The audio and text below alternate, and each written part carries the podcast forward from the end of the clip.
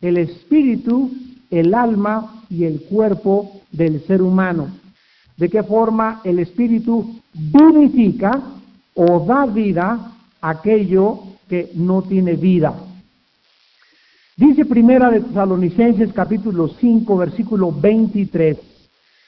Y el mismo Dios de paz os santifique por completo. Aquí lo primero que encontramos es que Dios demanda de nosotros una santificación completa, no parcial ni a la mitad, sino completa. Y nos revela la Biblia en este versículo los elementos o los componentes que forman nuestro ser. Dice la Biblia, y todo vuestro ser, espíritu, alma y cuerpo, sea guardado irreprensible para la venida de nuestro Señor Jesucristo. En esta mañana vamos a aprender cosas muy profundas acerca de la creación humana. Y es importante que para que nosotros podamos comprendernos y entender por qué estamos en esta vida, cuál es el propósito, pues no, no nos vamos a preguntar a nosotros mismos cuál es la razón por la cual se nos fabricó o se nos creó. Si un coche quiere saber la razón de por lo cual funciona como funciona, por qué tiene cuatro velocidades y por qué tiene clutch, no le va a preguntar a otro coche. Si tú le preguntas a un pez que por qué está dentro de esa agua, no, le puede, no te puede contestar el pez porque es el único medio ambiente que él conoce. Los toros se ven diferentes desde la barrera. Si tú quieres saber por qué un camión tiene 18 ruedas y el otro 10 ruedas, y por qué uno carga 20 toneladas y el otro 10 toneladas, pregúntale al fabricante. Entonces, solo el fabricante puede decirnos la razón del producto. El fabricante es el que diseñó, el que planeó, el que dibujó, el que estudió el producto y después lo lanzó al mercado. Entonces, un producto no le va a preguntar a otro producto por qué está en el mercado ni para qué sirve, porque es, repito, el fabricante el único que nos puede dar la respuesta. Si tú quieres saber quién eres, no le preguntes al psiquiatra. Si tú quieres saber quién eres, no le preguntes a los budistas, ni tampoco a un sociólogo, ni a un psicólogo, porque es el fabricante el único que sabe cómo nos creó, cómo nos hizo, cómo nos diseñó y la razón por la cual estamos en este mundo. El fabricante es Dios y el manual del fabricante es la Biblia. Así que yo tengo el gusto en esta mañana de presentarles al manual del fabricante. Y aquí está la ingeniería, aquí está la información y los detalles que ninguna otra persona te pueden dar. Si tu carro sur se te descompone, no lo lleves a la Chrysler, porque ya no tienes la garantía de que la Nissan te ofrece. Si tú tienes un carro Chevrolet, no lo lleves a la Ford, porque solamente la General Motors es la que sabe, la que las piezas están garantizadas y los que te pueden detectar inmediatamente el problema de tu carro. Así pues, vuelvo a insistir, si nosotros estamos funcionando inadecuadamente, es porque cuando no conocemos para lo que servimos, abusamos de aquello que no conocemos. Los jóvenes ahorita por todo el mundo están abusando de sus cuerpos, porque los jóvenes no saben que el sexo no fue usado para tener relaciones fuera del matrimonio. Muchos seres humanos están usando el sexo fuera de los propósitos de Dios. Tú tienes un coche y le metes a 160 y lo desvielas porque no has consultado el manual del fabricante. Entonces, si tú no sabes el propósito por el cual fuiste creado, vas a abusar de tu cuerpo, de tu mente y de tu espíritu. La Biblia pues nos enseña en este versículo que lo que forma el ser humano es un espíritu, soy un espíritu, tengo un alma y vivo dentro de un cuerpo. Esto es lo que somos a la luz de las sagradas escrituras. Repito, soy espíritu. Cuando me levanto y me veo en el espejo, no digo soy un cuerpo, aunque sea lo primero que veo en el espejo, mi cuerpo físico no es lo que el espejo me dice, es lo que la Biblia y lo que Dios dice que soy. Soy un espíritu, tengo un alma y vivo dentro de un cuerpo. Y Dios quiere santificar, repito, absolutamente los tres componentes de nuestro cuerpo. ¿Quiénes somos? ¿Por qué fuimos creados? ¿A dónde nos dirigimos? ¿Qué significa la imagen y semejanza de Dios dentro de nosotros? ¿Por qué perdimos esta imagen y semejanza de Dios? Y además, ¿qué es lo que realmente significa que fuimos creados a imagen y semejanza de Dios? Vayamos en esta mañana al libro del Génesis, a retroceder en la historia, al libro de los principios, al capítulo 1, versículos 26 y 27, y al capítulo 2, versículo 7, para comenzar nuestro estudio en este momento.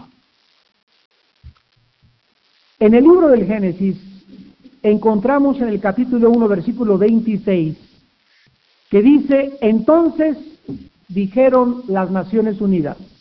¿Eso dice? Entonces dijo el Senado de la República. Entonces dijeron los antropólogos.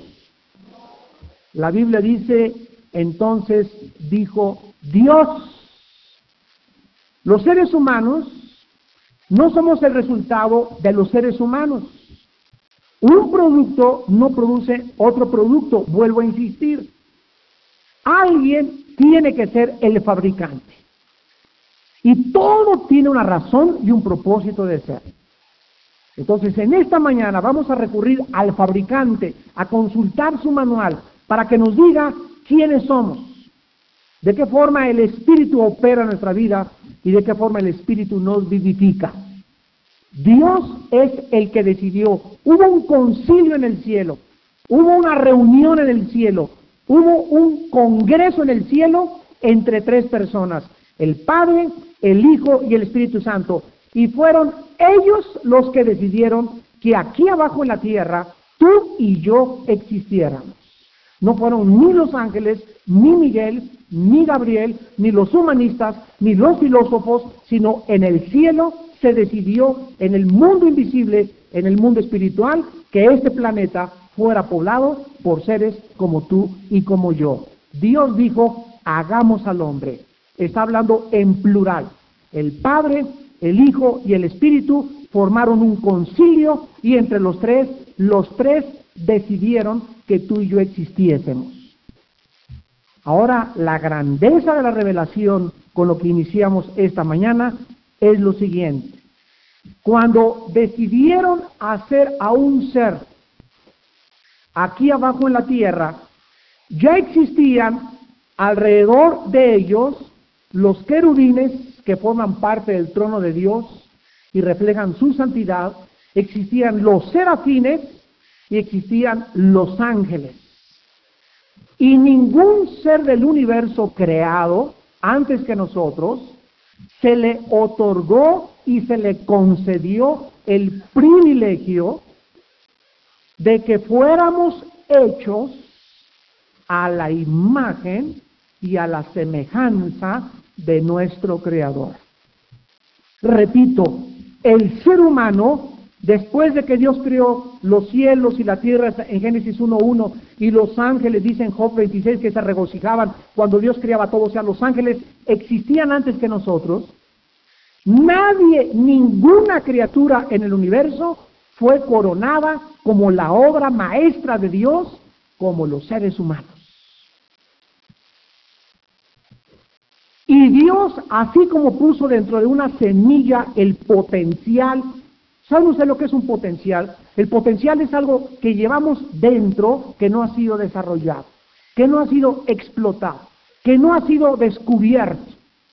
Y una semilla la puedes tener mucho tiempo ahí en tu mano, pero hasta que la semilla cae, nos damos cuenta que al contacto de la tierra, del sol, de la humedad y, y del agua, sale y se puede convertir en un árbol inmenso. Y los árboles que nosotros vemos a nuestro alrededor es, es el resultado del potencial increíble que tiene una semilla.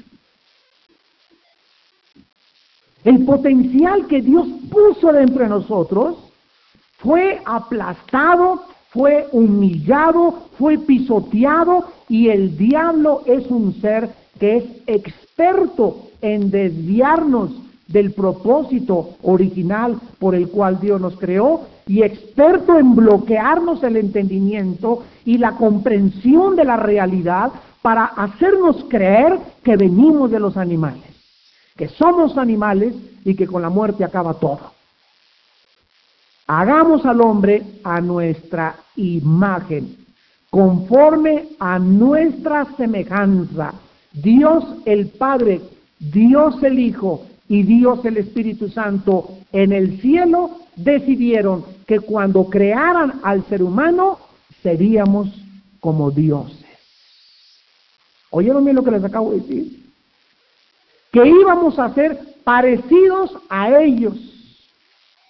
No íbamos a ser dioses, íbamos a ser como dioses, reflejando su imagen y su semejanza, que ni los ángeles, ni los querubines, ni los serafines, menos los animales tienen. Solo los seres humanos somos creados, fuimos creados como la corona de la creación de Dios. Y el potencial que tenemos dentro lo comenzamos a desarrollar cuando recibimos a Jesucristo y cuando esta creación a nuestro alrededor sea destruida y el mundo espiritual penetre dentro del mundo físico y comencemos a tener, como antes de la caída, el contacto con el mundo espiritual físico y el contacto con el mundo físico, nos vamos a dar cuenta que los seres humanos vamos a gobernar el universo y vamos a juzgar a los ángeles y vamos a estar arriba de los mismos ángeles. En 1 Corintios 6, del 1 al 2, dice que vamos a juzgar los ángeles. O sea que cuando muramos y estemos en la presencia de Cristo, nuestra capacidad de sabiduría, la inteligencia que vayamos a tener cuando estemos en el cielo, sobrepasará la sabiduría y la inteligencia y el discernimiento angelical. Estos conceptos han transformado a tal grado mi vida que puedo verdaderamente darle gracias a Dios por saber que diario tengo un banquete en la palabra de Dios. Con todas estas cosas que nos asombran. En tercer lugar encontramos en el versículo 26 que fuimos creados para dominar. Fuimos creados para gobernar. Fuimos creados para controlar. Fuimos creados para ser líderes, no siempre seguidores. Estamos hablando de la creación original. Fuimos creados para estar señoreando, gobernando el mundo que nos rodea. Nos puso Dios arriba de los elefantes, de las jirafas, de los hipopótamos, de los chimpancés y de todo animal, de todo mamífero, de todo molusco, de toda ave que existe en el planeta Tierra. Fuimos creados para ejercer dominio y control sobre la creación a nuestro alrededor. Ahora, esto es muy importante porque Dios es rey, Dios gobierna, Dios controla, Dios maneja, Dios dirija y nos dio la misma capacidad a nosotros para poder ejercer este control y este dominio aquí abajo en la tierra.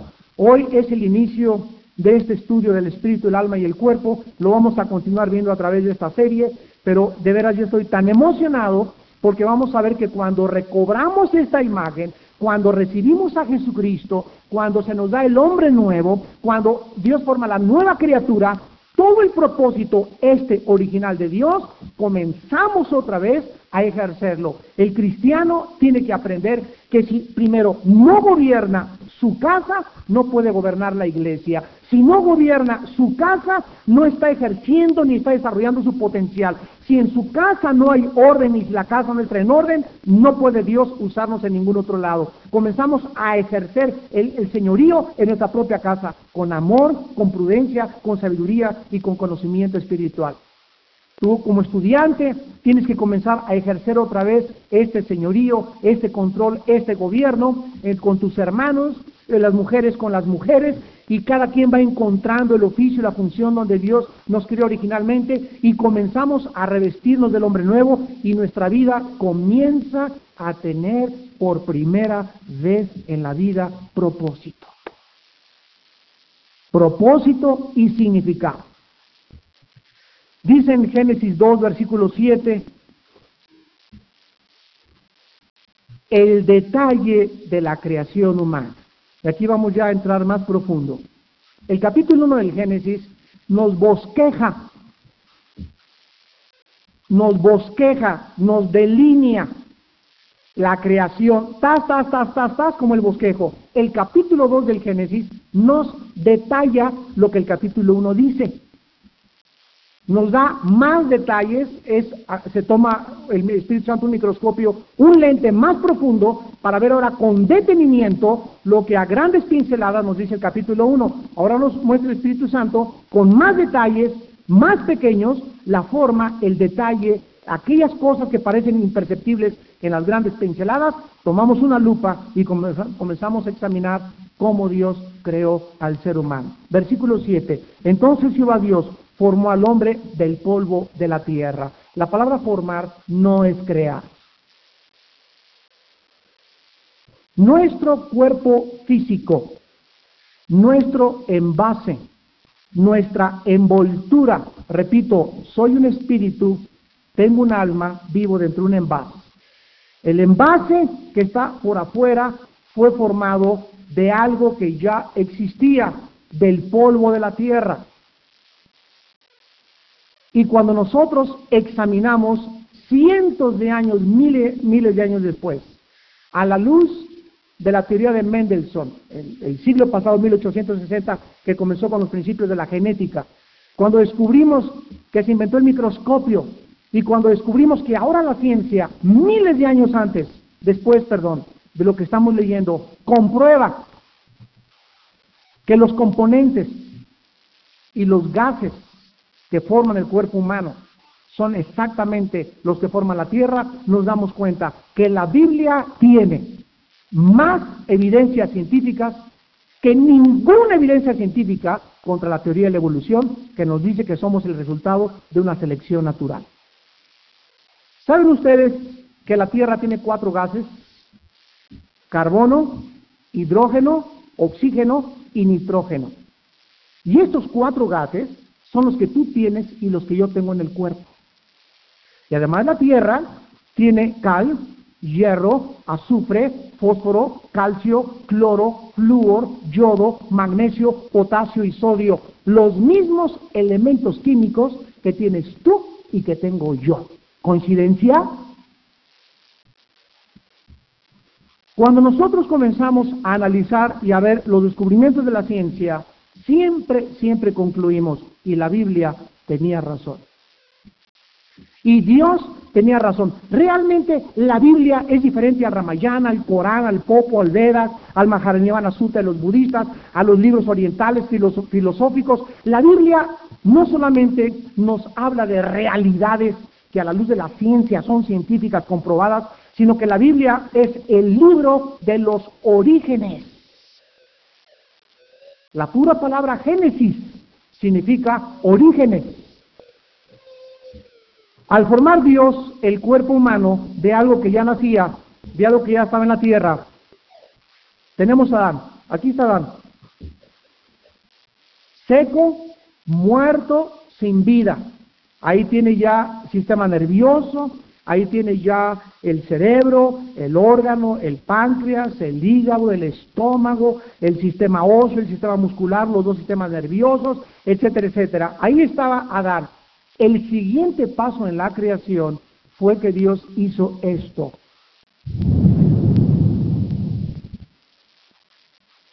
Adán no fue hecho interiormente como fue hecho exteriormente.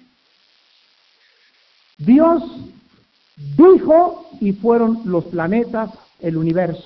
Dios dijo y produjeron las, aguas, los seres en, en el agua. Dios dijo y aparecieron los animales. Pero cuando Dios nos creó a nosotros, no dijo, sopló. De Dios salió algo que entró en Adán de Dios salió algo de él, de su esencia divina, que salió y entró y se metió en el ser humano. Esto no lo hizo, no lo hizo con los ángeles, no se metió en los ángeles, no se metió en los querubines, no se metió en los serafines, se metió dentro de nosotros. Su aliento entró adentro de nosotros y en ese momento el hombre recibió dos clases de vida. La palabra en Génesis 2.7, aliento de vida, en el hebreo original es Nishmat Chayim. Los que quieran apuntar la palabra Nishmat Chayim, que en el original es aliento de vida. Está en plural. Vamos a ver, Adán está formado de algo físico. Pero la vida interior del primer ser humano no fue hecha por la voz de Dios, fue transmitida. La vida que recibe el primer ser humano sale de Dios y entra a él. Y entonces el ser humano abre los ojos y el ser humano, al recibir dos vidas, dos clases de vidas, el ser humano recibe dos capacidades originales. La primera, la vida espiritual. Dios es espíritu. Y los que le adoran en espíritu tienen que adorar. Adán recibe la capacidad de poder hacer contacto con el mundo que no se veía, con el mundo espiritual, con el mundo invisible, con el creador del universo. Platicaba con él, le servía, le adoraba y le conocía en espíritu, en su espíritu. La segunda vida que recibe Adán es el alma. Y el alma es la capacidad que yo tengo o es el asiento de mis emociones, de mis sentimientos, de mi voluntad, de mi intelecto. El alma es el nous en el griego, que se tradujo mente. Es mi mente. Pienso, luego existo, existo, luego vivo, vivo tiene que haber una causa, esta causa tiene que ser justificada, si hay una causa para mi existencia no puede estar dentro de mí, si hay una causa para mi existencia tiene que trascender mi capacidad de comprender mi propia existencia, conclusión, tiene que ser algún ser supremo, yo decido algún fabricante, alguien me hizo. Esta lógica elemental fue a la que los filósofos griegos 250, 300 años antes de Cristo concluyeron. Hace 2350 años todos los filósofos creían en Dios. Pero llegó el siglo XX, Friedrich Nietzsche, Sigmund Freud, Jean-Paul Sartre, Ingersoll, los ateos soberbios, envanecidos de nuestra época de avances tecnológicos y descubrimientos científicos, el conocimiento nos ha hecho tanto daño que el hombre ha creído que somos el resultado del propio hombre. Esta filosofía se llama humanismo. No lo confundan con humanitarismo. El humanismo es la filosofía que coloca al ser humano como la cabeza de la creación. En el principio, el ser humano hizo los cielos y la tierra. Esa es la filosofía que el humanismo. El hombre es la medida del hombre. El hombre tiene la capacidad para solucionar sus problemas. El hombre tiene la capacidad para hacer el traer el siglo de oro. Y si no, los ovnis nos van a ayudar. El humanismo coloca al hombre como aquel que puede por sí mismo encontrar su existencia en sí mismo, solucionar sus problemas y llegar algún día a la cúspide o al siglo de oro. Se llama humanismo. El humanitarismo, que es otra cosa, es otro ismo, es aquella filosofía que se compadece del ser humano. Cuando tú eres humanitario es cuando tienes, le das a una persona cobija, dinero, etcétera, etcétera, eres humanitario. Pero cuando eres humanista, es cuando tú crees que el hombre es la corona de la creación. Y es una filosofía antibíblica. Bueno, veamos en Génesis 35. Génesis 35. Estas dos vidas que Dios puso originalmente en nosotros. El alma y el espíritu. Cualquier enseñanza que diga o que enseñe la dicotomía que enseña que el hombre solamente es dos elementos, dos componentes, pues es una filosofía, ¿verdad?, que no va de acuerdo a la palabra de Dios. Porque la palabra de Dios, tanto en el Antiguo como en el Nuevo Testamento, nos enseña que somos tripartitas. No somos, muchos dicen, es que el alma y el espíritu es lo mismo, o sea, tenemos alma y espíritu y un cuerpo. O nada más alma y espíritu y niegan la realidad y la existencia del cuerpo. Es una dicotomía. Ustedes lo van a escuchar en algunas clases que les den, no sé, allá con tu gurú. Pero eso no es bíblico. La Biblia hace separación entre el espíritu la Biblia dice que el espíritu es diferente del alma, lo vamos a ver ahorita, y el alma y el espíritu son diferentes del cuerpo, y el cuerpo es diferente del alma y del espíritu. Son tres elementos, tres componentes enteramente diferentes, y cada uno tenemos que descubrir en estos estudios para qué sirve cada cosa, para que no abusemos de ellos y podamos comprender la razón de nuestra existencia.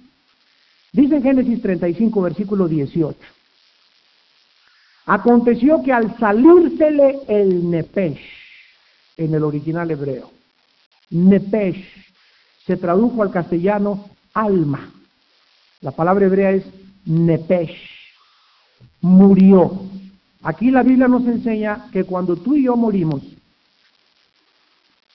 dentro de nosotros se nos sale algo. Ahí vas en la ambulancia y la cruz baja, y llegas al hospital y te moriste en la ambulancia y te llegan ahí, te chillan en el cuerpo, Niquita, ¿por qué te fuiste? Y eso y el otro, ¿verdad? Y ahí eh, eh, le están hablando, llorando, un cuerpo vacío, hueco, donde ya no hay nada, te llevan flores, te llevan mole a la tumba, te construyen, hay una, una estatua ahí en tu tumba, cada año te van a visitar, etcétera, etcétera, a la nada. Porque no hay nada en el momento en que tú te mueres. En el momento de nuestra muerte se nos sale el alma y se nos sale el espíritu. Versículo 29. Exhaló Isaac el espíritu y murió. Y aquí la palabra es roach en el hebreo, que es diferente a nepesh, que es alma. Concluimos pues, tú y yo tenemos que morir. El envase, el cuerpo, fue tomado de dónde? De la tierra. Polvo somos y al polvo regresamos físicamente, pero nuestros componentes invisibles espirituales dentro de nosotros, al morir, se nos salen, ningún lente, ningún científico, nadie los puede ver, nos es dado a conocer por revelación. La Biblia nos revela, nos corre las cortinas de lo que pasa en el mundo espiritual. Aquí no estamos con mitología griega ni con marihuanadas de los gurús, ni con filosofías orientales, estamos viendo hechos reales revelados para el que tenga oídos que oiga. Se nos sale al morir dos cosas, el alma y el espíritu. Inmediatamente al salírsenos en ese momento, se rompe como si fuera un cordón umbilical, donde el alma y el espíritu están ligados al cuerpo. Hasta que no se rompe ese cordón, que están unidos, ¿verdad? Es cuando ya se van a la presencia de Dios, el cuerpo, el envase, nos entierran, nos creman, hagan lo que quieran con nuestro cuerpo, pero nuestro alma y nuestro espíritu se van inmediatamente a la presencia de Dios y ahí vamos a estar hasta el día de la resurrección. 1 Tesalonicenses 4, 16 y 17, Juan 5, 27 al, al 30.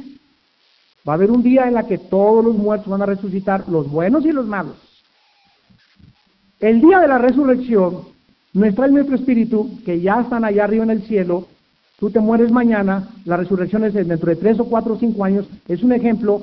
Tu cuerpo, Filipenses 3, 20 y 21, va a resucitar, va a ser transformado de la tierra, los componentes que tenían tu cuerpo antes van a ser diferentes con el poder con el cual Dios creó nuestro cuerpo original, con el mismo poder que resucitó a Cristo, con el mismo poder va a, del polvo, de lo que ya no existe, de aquello que fue descompuesto, Dios va a crear en su poder creativo un nuevo cuerpo y tú vas a venir con Cristo, 1 Tesalonicenses 4, 10 y 11, con Él y entonces tu cuerpo va a resucitar y se va a juntar en el aire, en el día del arrebatamiento de la iglesia, se va a juntar en el aire con tu cuerpo y con tu espíritu y así estaremos ya siempre con el Señor.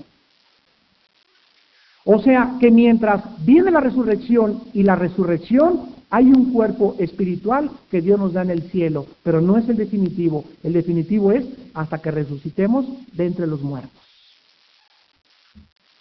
Dice la Biblia que entonces al salírsele el alma, el nepesh murió, al salírsele el espíritu murió. Las dos cosas salieron y el cuerpo quedó inerte totalmente en el vacío. Muy bien, ahora veamos a continuación estas clases de vida que Dios nos ha dado. Dios es espíritu, nosotros somos un cuerpo aquí abajo en la tierra, y el espíritu que Adán tenía, el contacto que Dios tenía, era la forma en la que Adán se comunicaba, adoraba y servía a Dios. El espíritu que es la parte inmaterial mía con la cual conozco a Dios, con la cual sirvo a Dios y con la cual adoro a Dios. Porque Dios es espíritu y no lo puedo orar sin mi mente, sin el espíritu, o con mi cuerpo, con danzas o con matachines brincando o rajando aquí toda la cosa, a los dioses, a Huitzilopochtli todo eso, son puras adoraciones paganas, idolátricas, por desconocer que la adoración a Dios es en espíritu. Adán peca, desobedece a Dios y abandona totalmente, abandona su relación espiritual con Dios. De Adán a nuestros días, Romanos 5:12, por cuanto el pecado entró por un hombre y por el pecado la muerte, todos desde Adán hasta nuestros días hemos nacido bloqueados al mundo invisible espiritual al cual Adán tenía acceso. Pongan atención en esto. Bloqueados al mundo invisible espiritual, como Dios dejó dentro de nosotros en Santiago capítulo 3 dice que el hombre sigue teniendo la semejanza de Dios. Y les voy a decir a qué es semejante esto. Dios, no perdimos la imagen y semejanza de Dios. Esta es la imagen de Dios dentro de nosotros, la original. Cae en el pecado y esto le pasa a la imagen de Dios dentro de nosotros. La imagen del hombre, de Dios dentro del hombre, se corrompe, se arruga, se hace así. Entonces el hombre aún trae la imagen y semejanza de Dios. Por eso dice la Biblia que no debemos insultar ni maldecir a nadie, porque el hombre fue creado a su, semejanza. Entonces, al descomponerse la imagen entre nosotros, aún descompuesta como la traen los seres humanos, los paganos, los jíbaros, los aztecas, eh, la tribu que tú quieras, los egipcios, eh, los sumerios, todos los seres humanos, de alguna forma saben en lo profundo de su conciencia que algo hay en el más allá. Toda la historia del hombre, ningún sociólogo, ningún antropólogo lo puede negar. Toda la historia del hombre es una obra de, es una historia de religiosidad.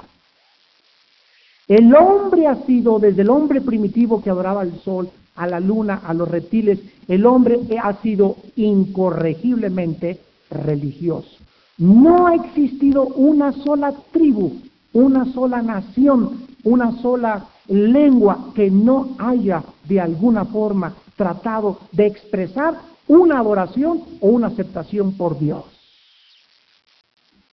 Porque traemos esa imagen dentro de nosotros. Dios le reveló a Salomón en Eclesiastés 3:11 que puso dentro de nosotros la eternidad. Entonces, como el hombre trae esta imagen descompuesta y el hombre no sabe el camino, ¿verdad? Nos quedamos ciegos del camino, entonces el hombre inventó lo que se llaman las religiones.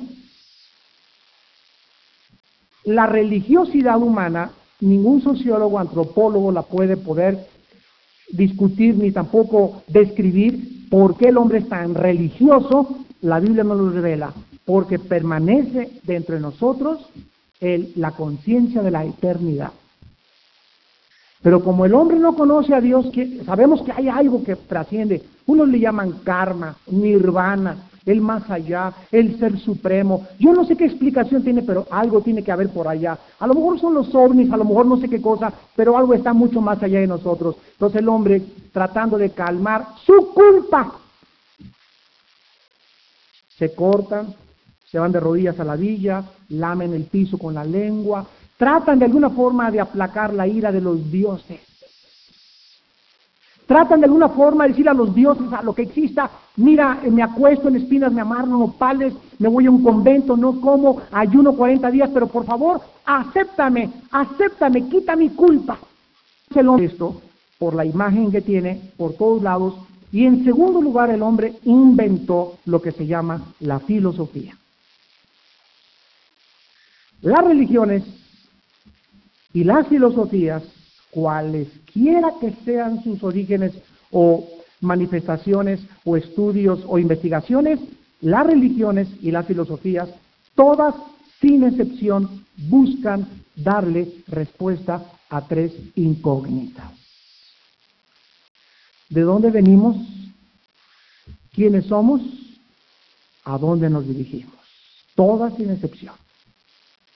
¿Qué es un filósofo? Es una persona que de alguna forma trata de explicarse a sí mismo la razón de por qué existe el universo. Y hay unos, ¿verdad?, que se fumaban quién sabe cuántos carrujos de la Golden de Acapulco, como el fundador de la dianética o la cienciología Ron Hubbard, un inglés, que dijo que éramos una teoría, fíjense la palabra que usó, protoplasmática. ¿Quién sabe qué diccionario es ese?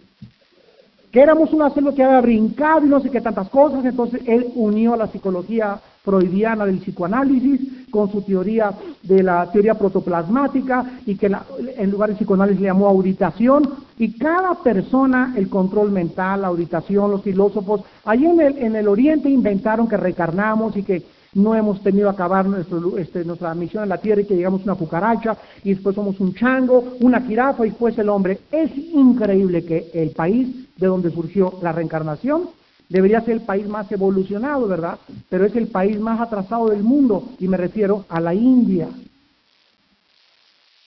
Yo creo que ya para ahorita era para que hubieran evolucionado en reyes, ¿no? Pero hay vacas que se consideran santas, animales que se consideran santos y prefieren no matar a los animales y morirse de hambre.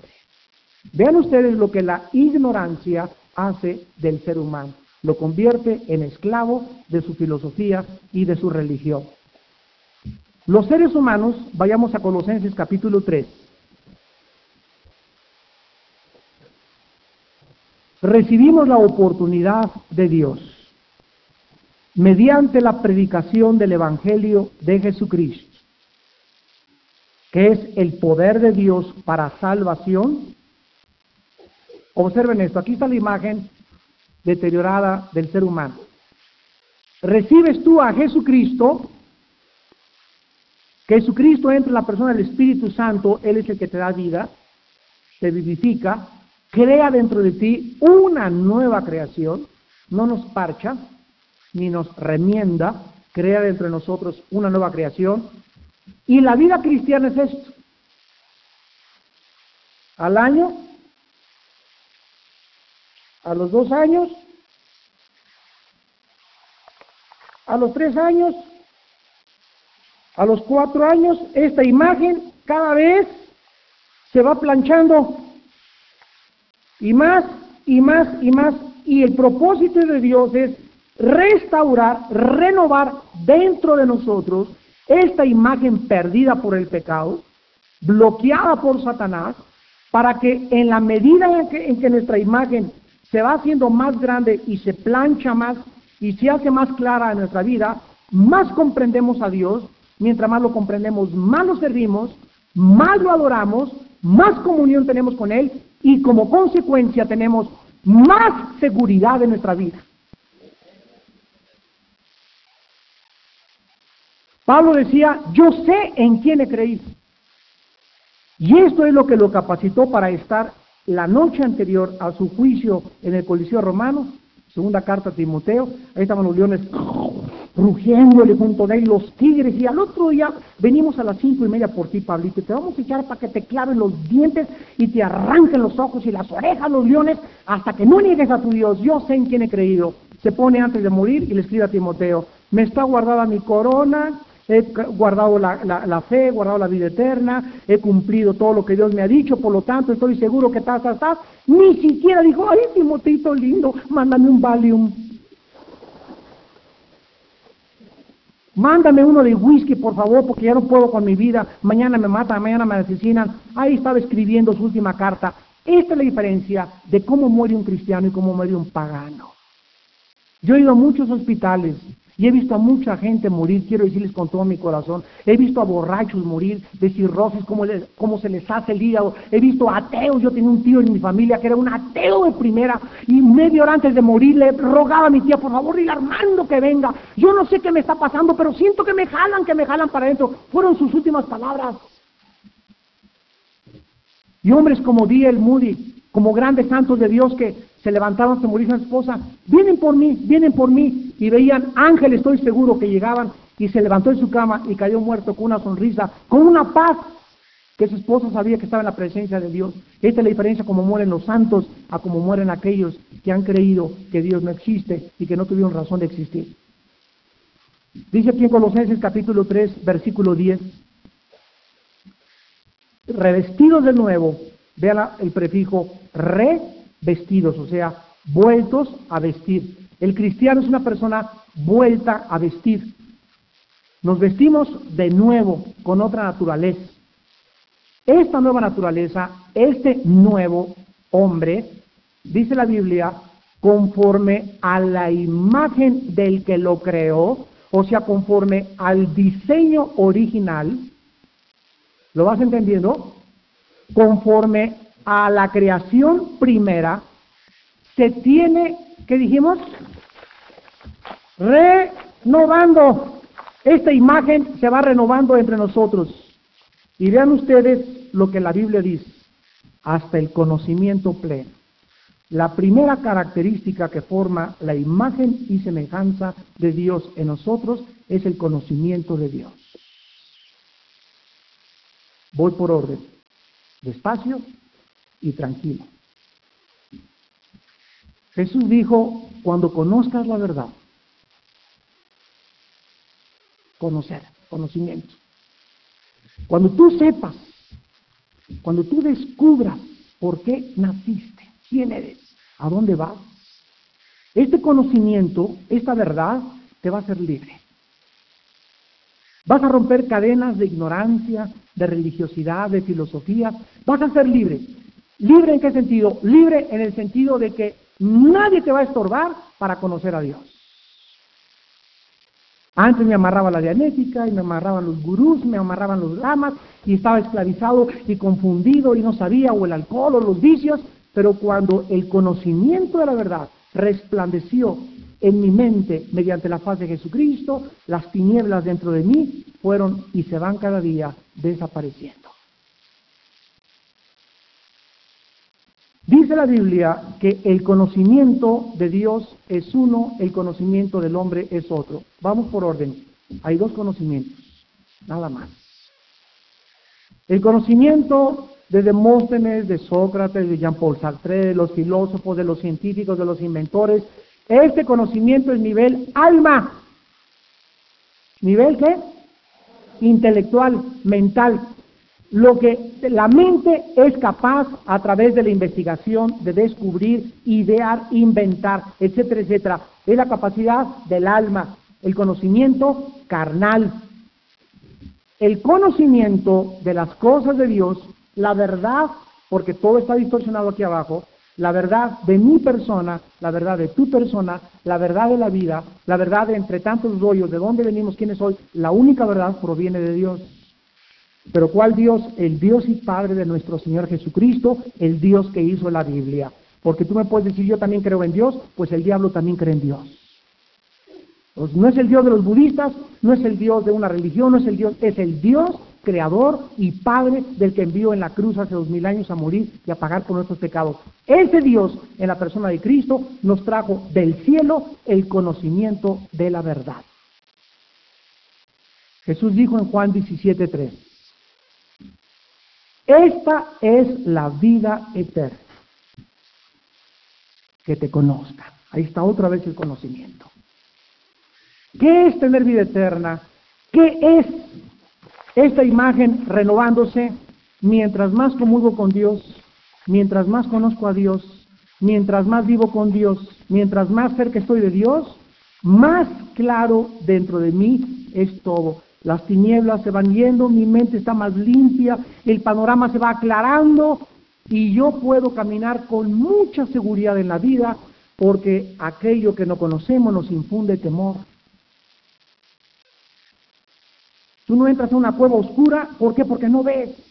Pero si tienes una lámpara, le entras. ¿Verdad?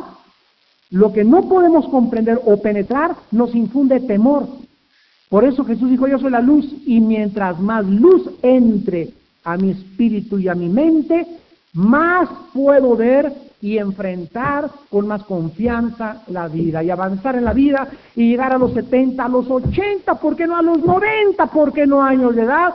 Continuar con visión, con planes, con ideales, con seguridad, con confianza y conociendo más y más a Dios y saber que voy a caer muerto, pero voy a dejar toda mi vida cuando yo muera, la voy a dejar en este mundo. Todos mis dones y todo lo que Dios me dio, lo usé para su gloria. Y me voy vacío totalmente para que allá me llene con sus recompensas mi Creador. Les decía el otro día que el lugar más rico del mundo no son las arenas que están debajo de Kuwait ni de Saudi Arabia ni tampoco las minas de diamantes de Sudáfrica. Los lugares más ricos del mundo son los cementerios. Porque ahí en los cementerios hay miles de personas, o estuvieron miles de personas, con miles de sueños que nunca se realizaron, se los llevaron con ellos. Miles de proyectos que nunca hicieron, se los llevaron con ellos. Con toda la gana que hicieron aquí, aquí se, la llevaron con ellos. Y todo aquello que no pudieron lograr, se lo llevaron con ellos, enterraron sus talentos. Cuando nos entierren a nosotros, que nos entierren vacíos. Dice Pablo, quisiera dejar mi, vida en Filipenses en libación, en sacrificio por todos ustedes, para que cuando lleguemos allá, Padre Santo, me vine desnudo, me voy desnudo, todo lo dejo, todo lo que me hice en esa tierra fue para tu reino y para tu gloria. Ahora, Señor, acéptame por tu misericordia y por tu bondad. La segunda característica de la imagen y semejanza de Dios la encontramos en el libro de Efesios capítulo 4. Y con esto terminamos en esta mañana. ¿Están aprendiendo algo? No, mi hoja, ¿cómo me la dejaron? Yo no lo entiendo. Efesios capítulo 4. Acuérdense lo que dice el Salmo, la exposición de tus palabras alumbra los ojos. Yo le pido a Dios que los ojos de vuestro entendimiento sean alumbrados y entiendan y conozcan realmente el plan de Dios. Dice el capítulo 4 de Efesios, versículo 24, otra vez, vístanse del nuevo hombre, creado, creado, o sea, Dios volvió a crear dentro de mí. El Armando que yo era, fui el resultado del esperma de mi padre, del óvulo de mi madre, ahí me crié en el vientre de mi madre, nací y mi mamá me dio el cuerpo, pero Dios nos da el ser. Y si tú no tienes a Cristo en esta mañana, eres exactamente igual que los animales en el sentido de duermes, trabajas y comes como una jirafa y como un hipopótamo, como un caballo. No tienes ningún propósito en la vida más que trabajar, trabajar, ganar más dinero, sobresalir. Y sí, para mantener la familia está bien, pero no solo de pan vive el hombre, vino Cristo a revelarnos. ¿Sabes una cosa? Que si tu trabajo no tiene propósito, te vas a aburrir de tu trabajo, vas a encontrarte vacío, te vas a encontrar insatisfecho, porque para que tu trabajo tenga propósito, para que tu carrera de dentista, para que tu carrera de músico, para que tu carrera de cantante, cualquier cosa en la vida tenga sentido y tenga propósito, tiene que ser dedicado a Dios. Dios tiene que estar en el centro de tu vida, en el centro de tu casa, en el centro de tu matrimonio, en el centro de tus ocupaciones, para que tu vida tenga razón de existir. Dice Efesios 4, creado según Dios, y aquí se nos mencionan las tres últimas partes de la imagen de Dios.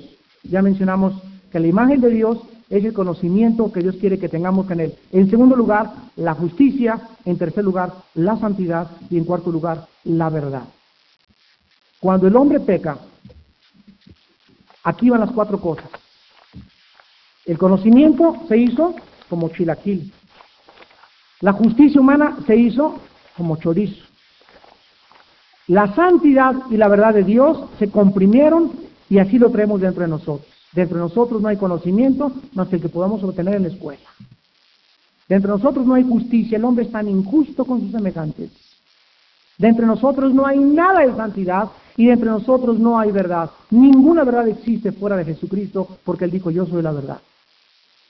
Entonces cuando yo recibo a Cristo, dentro de mí comienza otra vez a nacer el conocimiento de la realidad de mi existencia. Número dos, comienzo a volverme justo. Primero Juan capítulo 3, el que no hace justicia no es nacido de Dios. El que hace justicia es como Cristo porque Él fue justo.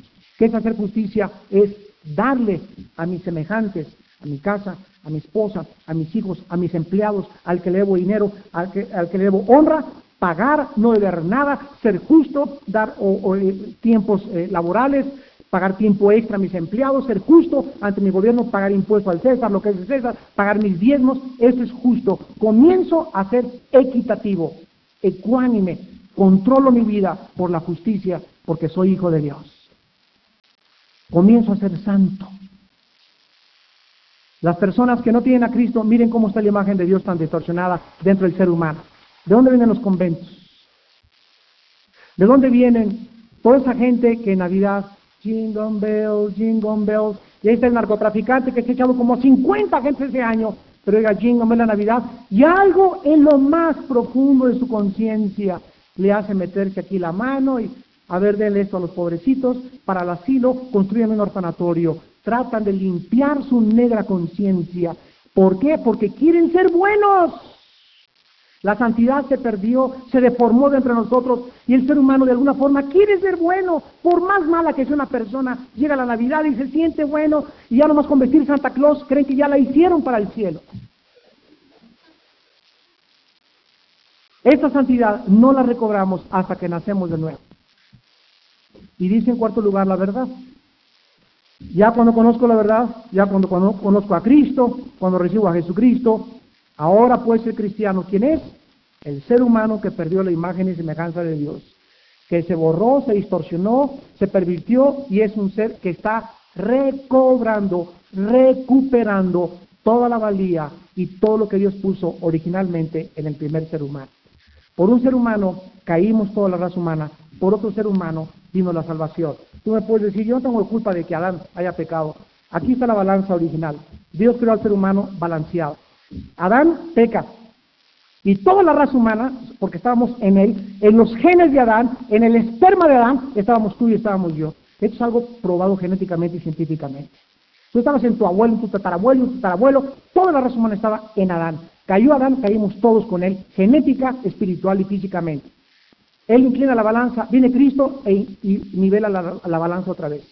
Si alguien dice, yo no tengo la culpa de que mi primer padre haya pecado, ok, no tiene la primera culpa de que hayas pecado junto con Adán, pero un segundo hombre vino llamado Cristo, Romanos capítulo 5, niveló la balanza, y si no tienes culpa de que lleve los genes de la maldición en tu vida, tienes la culpa por no tomarte la medicina. ¿Entiendes o te hablo en francés?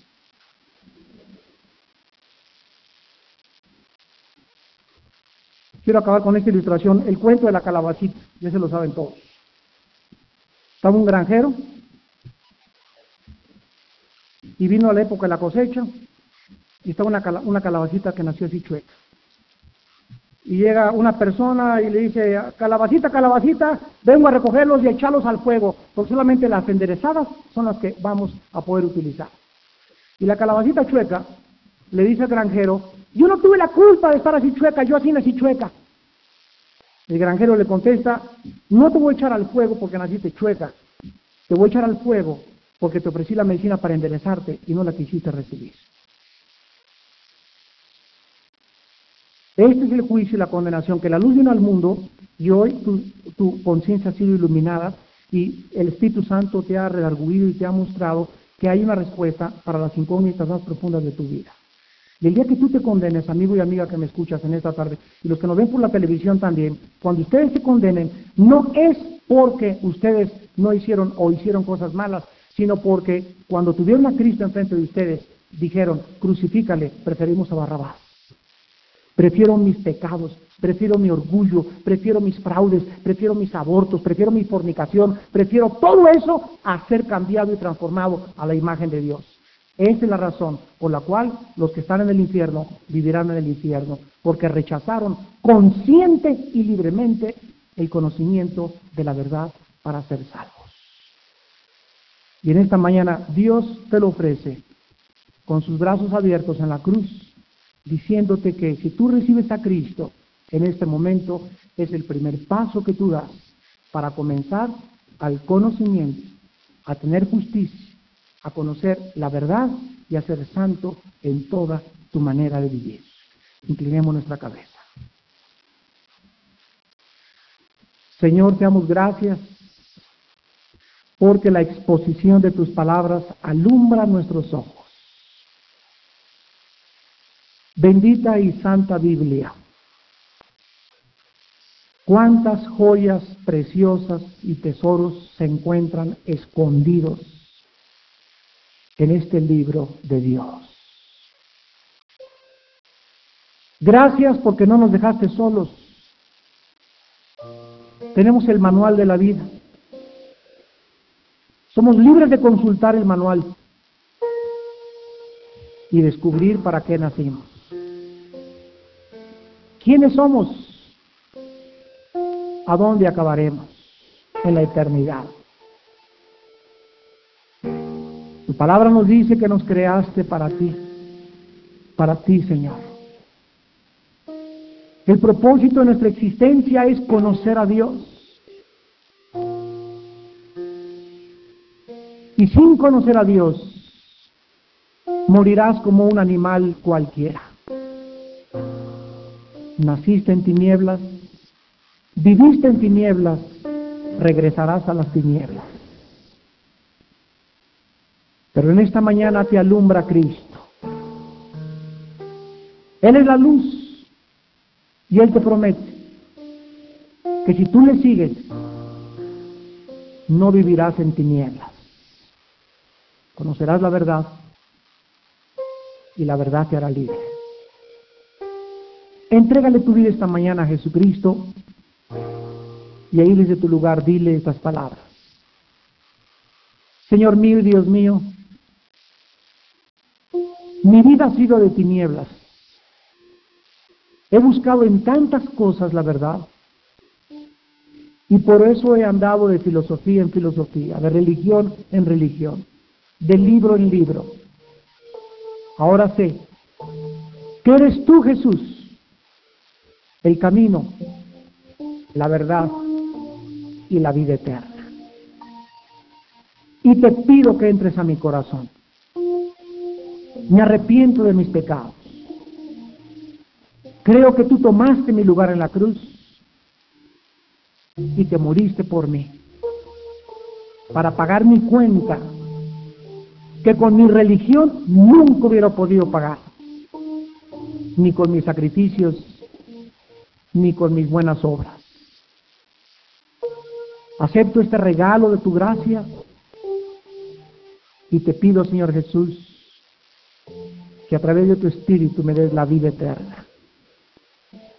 Que te pueda yo conocer y servirte y amarte en espíritu y en verdad. En tu nombre te lo pido. Te doy las gracias.